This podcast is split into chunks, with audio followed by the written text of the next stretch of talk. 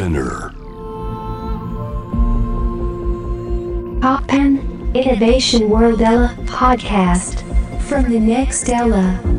小橋健二がナビゲートしています突破イノベーションワールドエラここからは様々なジャンルのイノベーターをお迎えするトークセッション from the next era 対話の中からイノベーションの種を導き出します。今回お迎えしているのは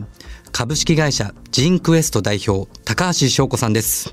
今回はリモートですけども高橋さんよろしくお願いしますよろしくお願いします。ご無沙汰しておりますこれご無沙汰ですね。いやもうだいぶしばらくお会いできてないですけどもなんか昔ね、ちょうど共通の知人を通じての会でお会いしたんですけども、まあ、その時はね僕がもう高橋さんがそういうこうジンクエストとかっていう会社をやってらっしゃるっていうのを全然知らなくてでその後 まあいろんなねあのニュースピックスとかいろいろテレビで見たら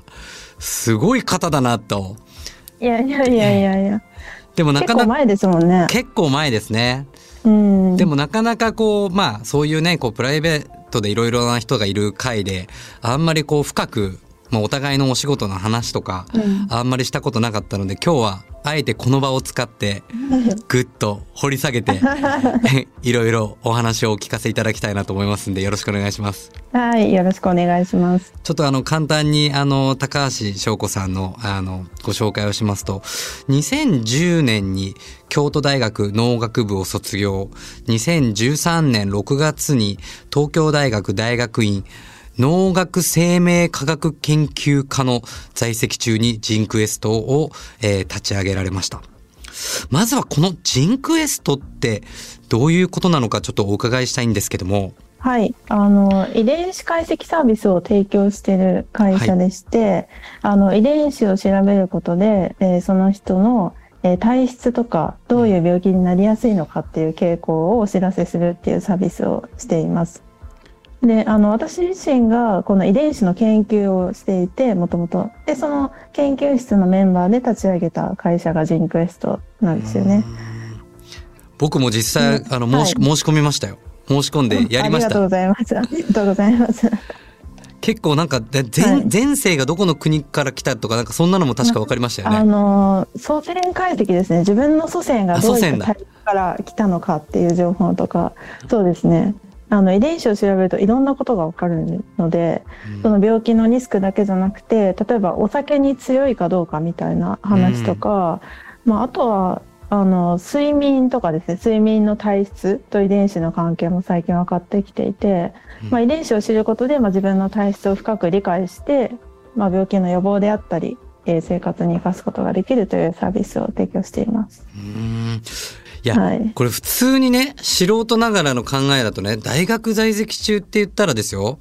もう、はい。本来はもうももっとなんていうんですかね、こう、人と人、まあ特に異性も含めて、いろんな表面上のところにもっとこう興味が湧いて、ファッションだったりとか、ねあ あの、あの子、人はかっこいいなとか、表面的なところに結構行きがちなところ、遺伝子っていうね、このなんかこう、なんかもう表面を超えて奥の奥のもうミクロ、ミクロ、マクロの話みたいな。ところまで興味を持ったっていうのが、なぜなんだろうっていう。いやあのそうですよね。いや私の家庭が結構医者が多かったんですよ。今医者とか研究者とか。うんうんうん。で、まあちっちゃい時からその将来何になろうかなって考える時に、うんまずその医者になるか、まあ医者以外になるかっていうその二択から考え始めた。その二択すごいな。うん。そう。それで、まあ、あの、父親のべん、えー病院に見学に行った時に、はいはい子供の時に、うんそうすると病院の中って、もう、患者さんしかいないわけなんですね。当たり前なんですけど。まあ、みんなちょっと表情も暗くって、うんで、それを見て、人間がみんな病気になるのっておかしいなと。まあ、病気になってから治すっていうのも非常に素晴らしいことなんですけど、まあ、病気になる前になんとかできないのかなっていうところにすごく関心を持ったんですよね。うんそれで医学っていうよりはもう少し幅広い視点で生命のことを研究したいなと思ってあの農学部の分子生物学っていうところに進んだんですよね。なるほど。なのでそういう家庭的な背景がありますね。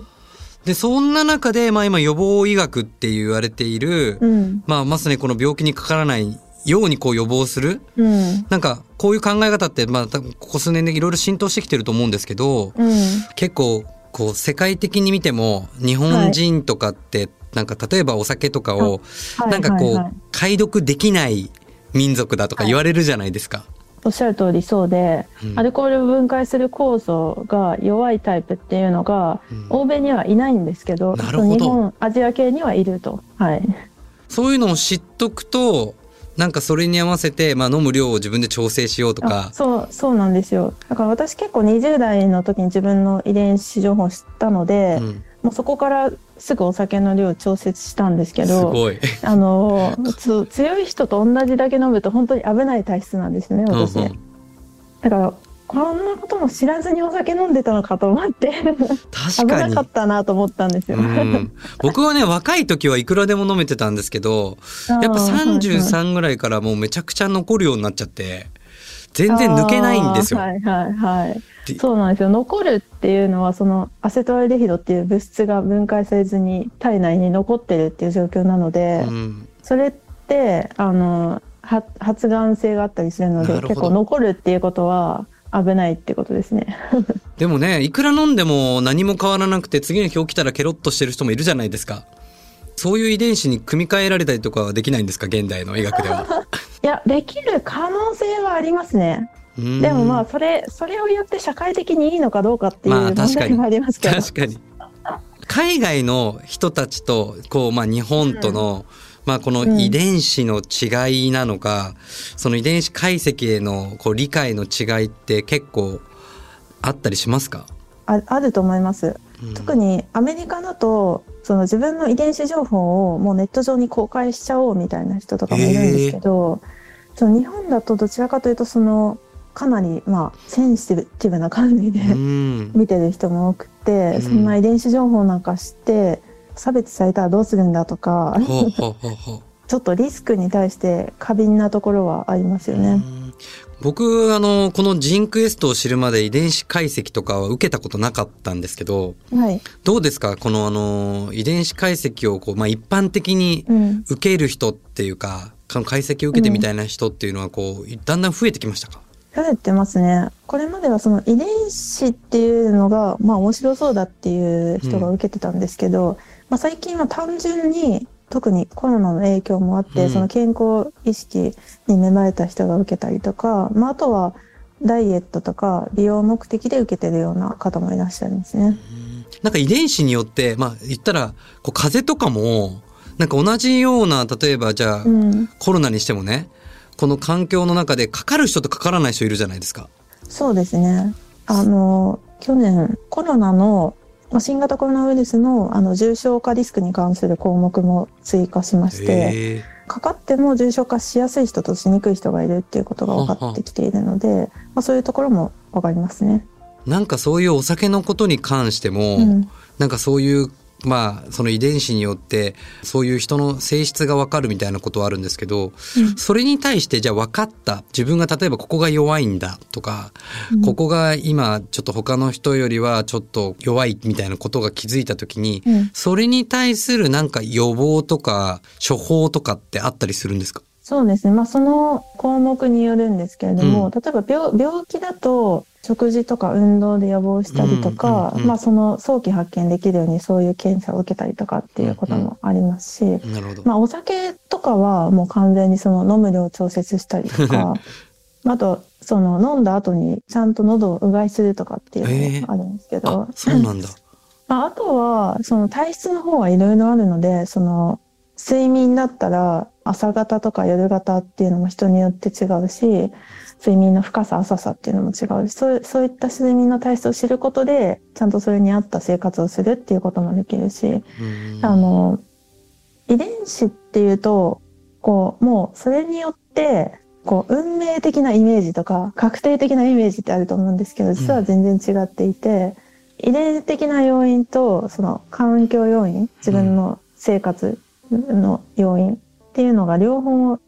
関わるんですよね。うんなので、遺伝子を知ったら、もうそれで全部が決まってしまうわけじゃなくて、うんもう絶対この病気になりますとか何歳で死にますとかき 決まっているわけではなくてまあ、遺伝子を知ることでそこからどういう生き方をするかっていうところを参考にするっていうような感じですね。なんかあ改めて、なんか自分の本当の性質を知り、これからの自分の本当の生き方を改めて考え直すっていういい機会になるかもしれないですね。うん、そうなんですよね。トランプのカードゲームでうん。最初に手元に配られた手札を見るようなイメージで、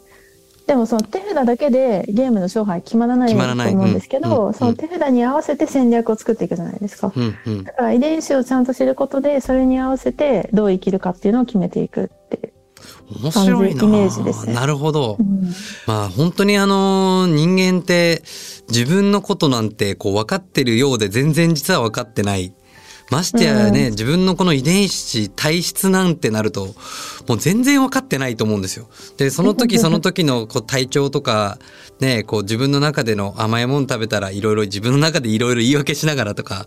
ね、お酒飲んでも言い訳しながらこう生きて、自分のこう体が変わってきてることとか、ね、自分の本来持っている自分のこうポテンシャルがどこにあるのかとか、ほとんどわからないと思うんですけど、やっぱ今のお話聞いてて、やっぱりそこを知っていくことによって自分の、まあ、チョイスというか、選択というかがすごく変わっていくし、うんね、なんかそれによってね。まあ変な逆に言うと思い込みもね、解消されるかもしれないし。そうなんですよ。あの、糖質制限やってる人も結構いると思うんですけど、うんうんその糖質制限がいいかどうかっていうのも、あの、遺伝子が関係してるんで。なるほど。だからなんかさっきね、あの、高橋さんおっしゃってたけど、本当にこの遺伝子って言ったら、誰かに似てるとか全員違うっていう。そうなんですよ。全員多様な遺伝子をみんなそれぞれが持って違うにもかかわらず、うん。なんか一つの例えばダイエット方法をみんながやってしまうとか、あそうそうそう。やっぱそれってちょっとおかしいですよね、今のお話聞いてると。そうなんですよ。おかしいんですよ。やっぱり、こう、遺伝子情報を扱っていると、まあ、多様性ってこういうことだなってよくわかるんですけど、うんうんなんかみんな同じことをやってしまうことがいかにナンセンスかっていうことがわかりますよね。確かにもう皆さんもうこれを今日聞いた人はもう確実に自分の内側まあもっと言ったら自分の足元 ねもう向き合っていただいて本当にこれからの生き方をでもね本当に自分の内側知ったらももっと自分自身をこう最大限に生かして本当の自分の生き方をできるかもしれないんでうん。そうなんですよね。うんでもやっぱこの遺伝子知っていくことによって今今ねこのいろいろこう社会の中で多様性とかいろいろ言われてますけど、うんうん。本当の意味での多様性を知るって意味では、うん。自分の内側を知るって大事ですね。そうなんですよね。この遺伝子情報を見てると、いかにマイノリティをくくって差別することがナンセンスかっていうのがよく理解できますね。そう全員マイノリティなんですよ。遺伝子的には。うんうんうんうん。全員レアな配列を絶対持ってるっていうことが分かってきていて、そういう意味ではもうみんなマイノリティなんですよね。みんな違ってみんないいわけですね。本当に全員マイノリティ。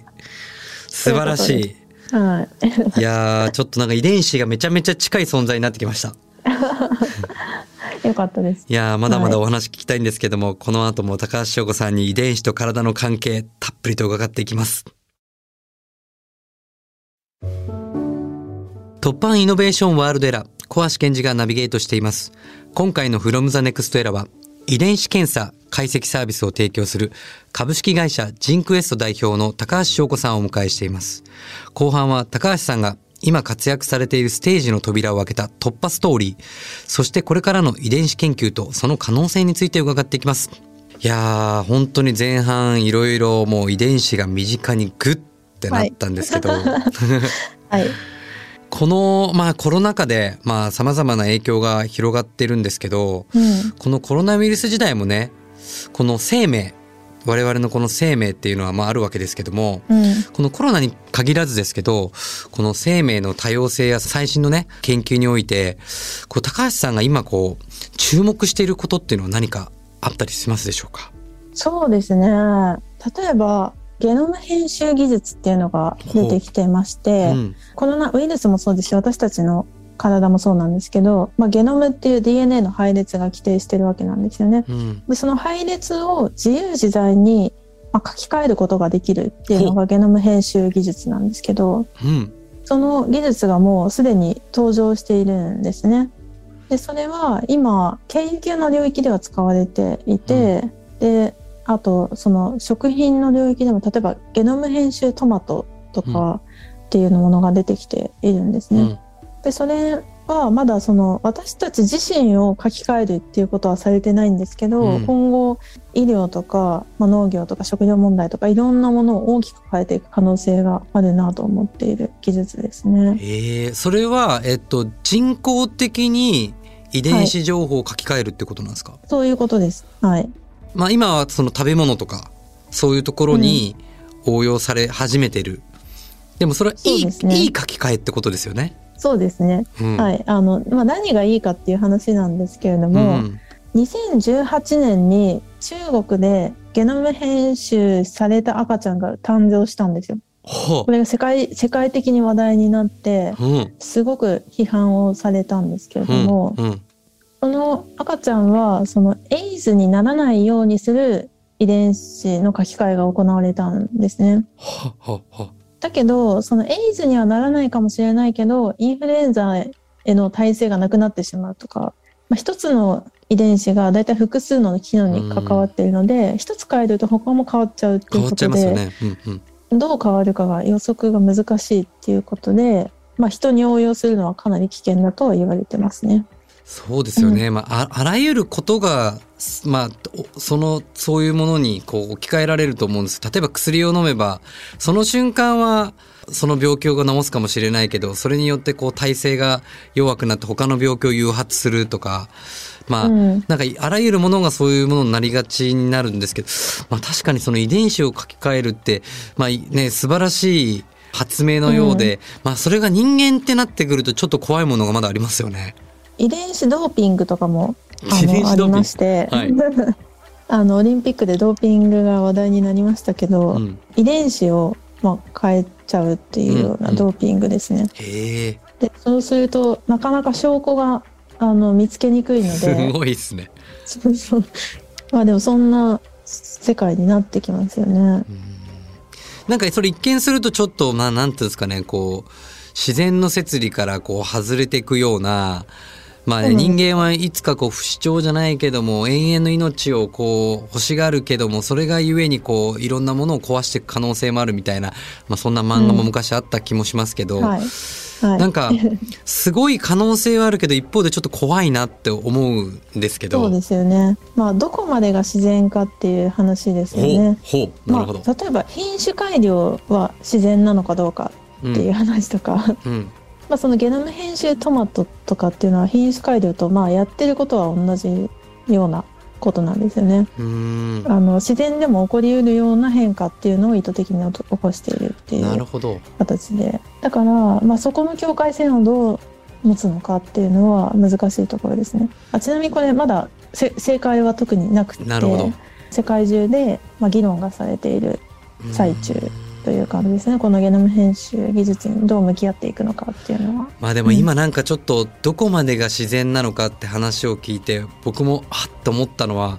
確かにこの自然界、ナチュラルって言いながらこの自然界にもうあらゆるものが浮遊していたらそれが混ざって出来上がるものが本当に自然と言えるのか？でもそれは自然じゃないか。って考えて人間が考えたものももうそれも自然まあだから難しいですね、自然との境界線って確かに考えると。うんそうなんですよ。まあ、ゲノム編集を使うとももし人の受精卵に使うとあの例えばそのさっき言ってたようなお酒が飲めるような子にすることもできるし、うんあのもっと言えばその顔の形とか鼻の高さとか身長とか、そういうことも、まあ、ある程度こう想定通りにすることができてしまうわけなんですよねもう技術的にはすでに。はあすごいな。だだけどまあそれがいいのかどうかっていう話にはなりますよね。んなるほどねまあそれは本当に今もこう言われてますけどこれからシンギュラリティみたいなことが起きていく世界になっていくと本当にビッグデータを、ね握っている一部の人たちによって、まあ、すでに僕らはもうもしかしたら情報というビッグデータにもうコントロールされている可能性は否めないそうと。ですね。うん。でもそね。そんな時代だからこそやっぱりその自分の内側を見つめるっていうのも僕はすごく極めて大事だなってすごく感じてますけど、そうですね。いや、あの、AI が代替する、あ、置き換わる仕事とかよく言われるじゃないですか。うんうんでも結局最後に人間に残るのって、じゃあどうしたいのかっていう意思、まあ主観的な意思だけが残るので、まあそこが何な何なのかっていうのを考え続けるっていうのは本当に大事だなと思いますね。うーん特に科学に向き合うにあたって。そうですよね。なんかもうこのコロナ禍で改めてこう今まではこう外側の情報に特に引っ張られながら生きて、まあやっぱり周りがそうしてるから自分もそうするとか、周りに合わせといたから楽だなとか、いろいろあったんですけども、生活そのものがこう根本的にすごくこう変わって、そんな中でやっぱりその自分って本当に何をやりたいんだろうかとか、まあ当たり前に会社に行かなくてよくなって、自分である意味でリモートでもね、できるようになった時に、本当の自分の生き方って何だろうとか、なんかみんなそういうことを考え始めたと思うんですよね。うん。うん。で、なんかそういった時に、まあいろいろこう、まあ利他とか、利己とか、うん。まあ今までこう利己的に生きてきた人たちも、こう地球に還元したいなとか、もっとこう、まあシンプルにね、ベーシックに戻れば誰かのために何かをしたいなって思ってたんですけど、やっぱりどっちかというと利己的な考えになってきちゃった部分が多くて。うん。でもそんな中でこう自分のまあ命とか、人間が含む生命とか、なんかそういうことっていうのを改めてこう、まあね、生きるっていう、このコロナ禍で生きるってことも含めてですけどね、すごく考え始めた時に、なんか今のこの遺伝子のこの話を聞いていて、なんかその人間が含むこの生命っていうのは、なんかどんなこの性質、どんな可能性を持ってるのかなってすごく気になったんですけど。そうですね。あの、そもそも生物の性質っていうのは、まあ、遺伝子を、まあ、残していく。もうもっと言うと、その個体としてちゃんと生き残って、うんで、あの、種として、生物種として繁栄していくっていうことだけのために生きてるんですよ。だけのために。あそうそうなんです。だからその私たちが毎日生活してますけど、それも、その遺伝子に規定されていて、そのお腹が空いてご飯を食べたりとか、うんあの眠くなって寝たりとか、その人とコミュニケーション取ったりとかっていうのも、その種として繁栄していくために、実はその無意識のうちに規定されている行動なんですよね。でそれで言うとそのまあ利己と利他っていう話があったんですけど、その利己的であるっていうのはその生存上結構大事でなるほど。あの特に子供の頃うんあの私も1歳の子供がいるんですけどあのめちゃくちゃわがままなんですよね、うん当然、そのお母さんの事情とか考えないわけですもううん。今ご飯食べたいとか。それはなんでかっていうとその弱いからなんですね。うん。弱いからその自分に周りの大人が注目してないとうん。もう死んじゃうと、うん。もうミルク与えないだけで死んじゃうので赤ちゃんってだからそのわがままなのはわがままでいる必要があるっていうことなんですね生存戦略上。でまず個体として生き残らないとその種として反映できないから特に個体として生き残るっていうことのために利己っていうのはすごく必要うな必要なんですよ。性質ですとうんうんでただそのどんどん成長していってもう大体その生存の可能性が担保されてくると。もう大体死なないなっていうのが、大人になってその生存の可能性が担保されてくるとその視野が広がってきて自分のことだけじゃなくてその他人のこととか家族のこと社会のこと世界のことっていうふうにだんだんこう視野が広がっていくっていうのが、まあ、リータだと思うんですよね。だからリリータ VS リコっていう感じではなくてリコの拡張の先にリータがあるっていう感じだなと思います。はい。なんか視点が変わりますね。はい。だからまあ自分を大切にできないとやっぱり他人を大切にできないっていうのは、うんそういうことだと思うんですよね。利なるほど利己がちゃんと確立されてないと、まあリリータまで拡リータにも張できない。行かないと。そうそうそう。だからうんある意味でこの長い歴史の中でやっぱり自分を守るのに本当に必死に生きなきゃいけなかった時代それこそ戦いの時代も多かったですから、ある意味で利己的に自分たちを守らないと生きられない生存できないっていう防衛本能もやっぱりある意味で利己の時代が長かったっていう部分もあるんですかね。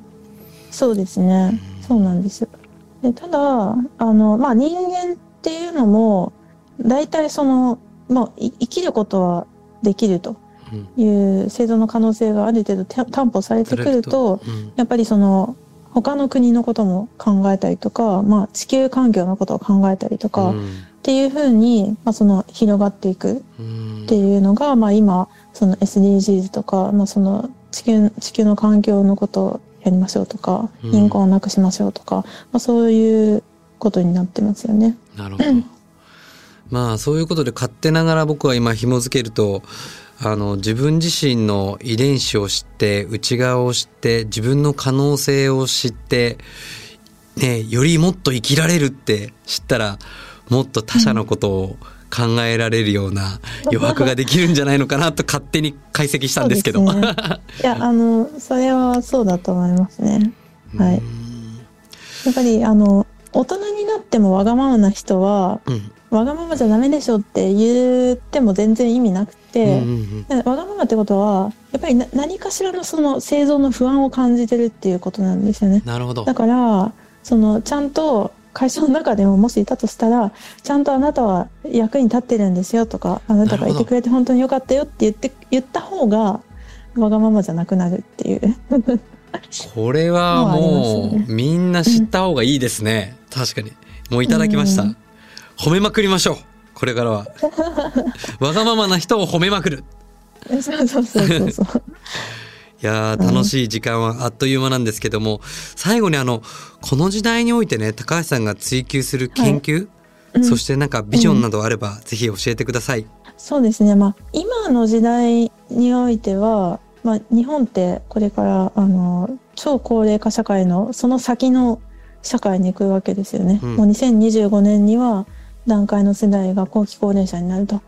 でそうすると、それに伴う健健康に関する課題も出てくるし、医療費についての課題も出てくるし、もう課題が世界の中で一番最初に出てくるんですよ。うんでそれを例えばその介護人材を増やそうみたいな人海戦術じゃなくてちゃんとサイエンスで解決していくっていうことができればうん今後あのもうどんどん高齢化してくる世界の国々にとっても、まあ、役に立つんじゃないかなと思って、まあ、そのままず健康、まあ、よ病気を予防していくっていうところで健康の課題を解決していくっていうことをやりたいなと思ってます。でまあその先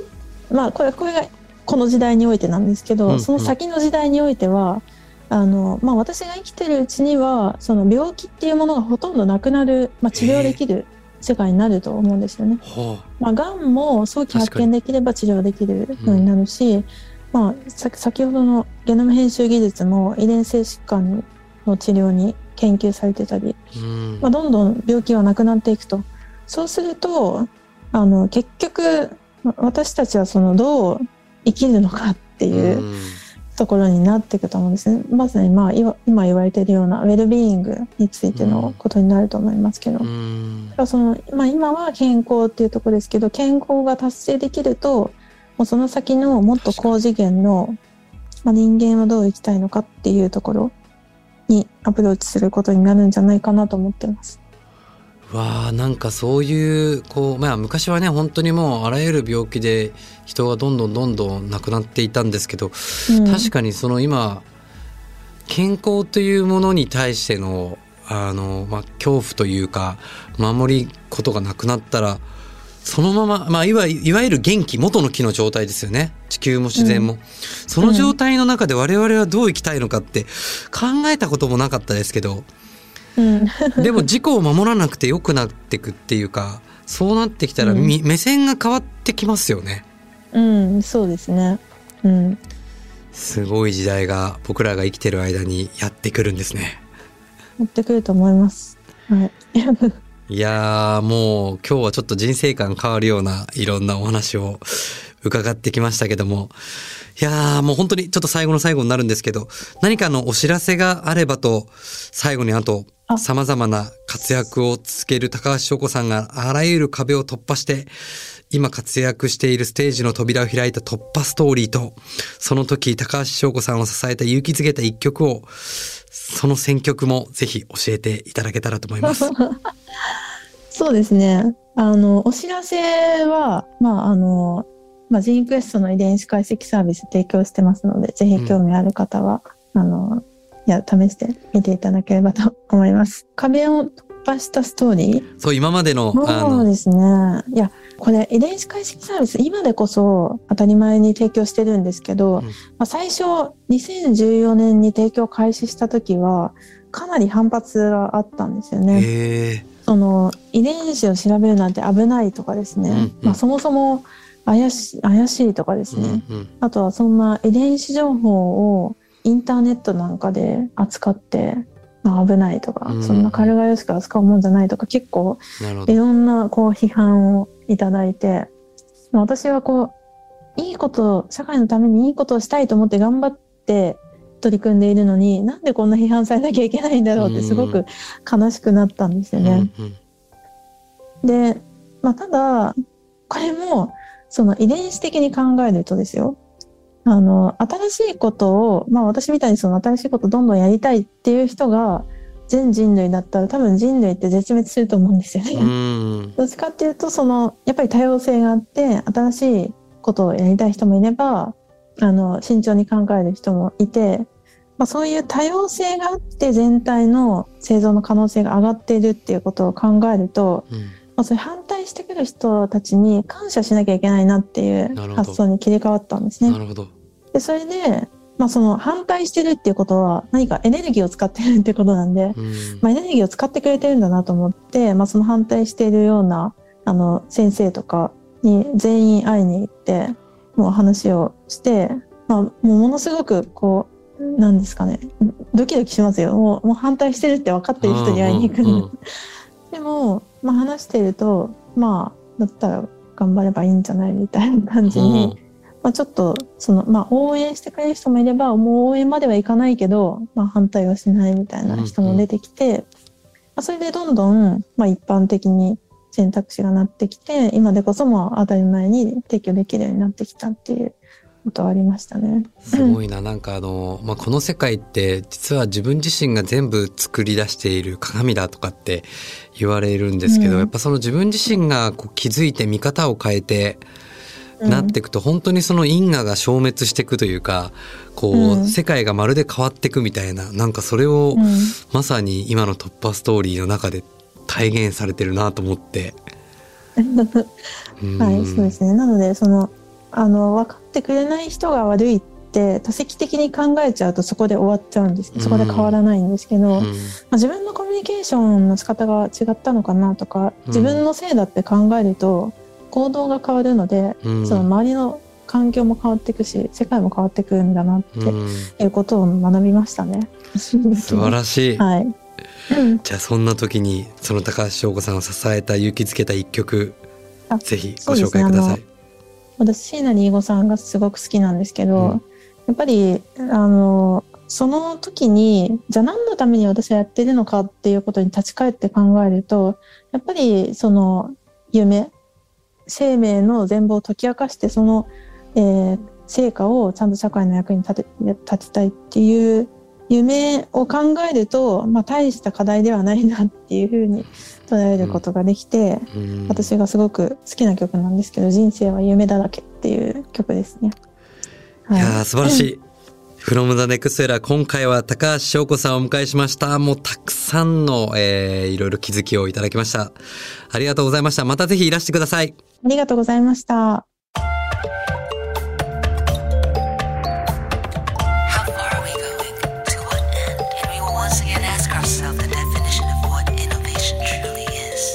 You're listening to J-Wave Innovation World Era podcast.